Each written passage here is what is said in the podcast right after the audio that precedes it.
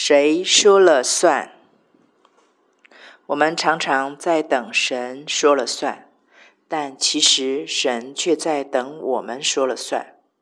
你问我多年前曾说的这段话是什么意思？这其实是我的一段重要经历。那是发生在我们家佘三宝小学时期的事了。那时候，他们常常会跟着教会的老师们去国内外贫穷地区短宣。那一年，他们准备要去印度。出发的前夕，全体大小团员都集中住在营地里。那晚，我跟我先生都去参加了行前的差派礼。在差派礼的过程中，有一段为团员的祷告。是求主让他们能够经历瞎眼看见、瘸腿行走、病得医治、死人复活的神迹。听起来，这真是个再令人兴奋不过的祷告了。哪个火热的基督徒不想亲眼看到这些景象啊？然而，就在祷告的阿门声浪中，我的邻里居然很不对称的。突然升起了一股非常非常非常强烈的失落感，强烈到我整个人瞬间完全陷入低潮中。一开始我还以为是因为自己舍不得孩子而产生的离情。整个差派礼结束已经很晚了，跟孩子们道别，离开营地的时候，大概已经是午夜一点了。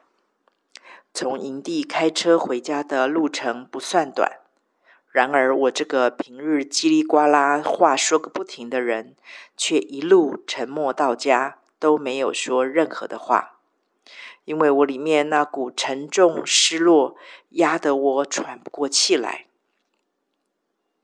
我一路不断的问上帝：这个强烈的失落从何而来？我到底怎么了？然而，上帝保持沉默，完全不作声。我纳闷着：“主啊，难道你不喜欢我们经历瞎眼看见、瘸腿行走、病得医治、死人复活的神迹吗？不然，为什么我会这么难过、失落呢？那个莫名低沉的状况一直持续到我进家门。在我推开家门。”基督是我家之主，大大的匾额一映入我眼帘的那一瞬间，圣灵终于打破沉默，说话了。圣灵说：“你们都在等一个我说了就算的神迹，我却在等一个你们说了才算的神迹。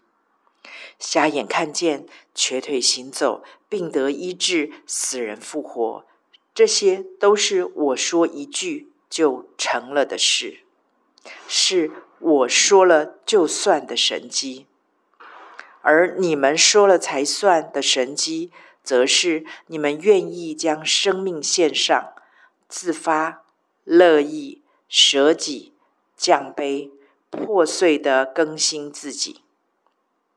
全有、全知、全能的神。若要实践他自己说了就算的承诺，只要一句话就完全搞定，是完全没有任何阻力和问题的。而且他在十字架上说成了的那一刻，就早已完全成就了一切关乎你我的事，然后在父的右边坐下了。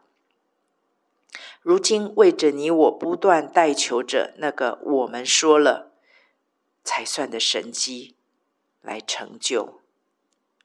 那个我们说是我们情愿，甚至我们允许，等候着从天而地、从神而人的救恩计划完全实现的那一刻，上帝竟然把关键钥匙放在我们的手中。何其感动啊！愿他的儿女都用生命说：“主啊，我情愿你兴旺，我衰微。”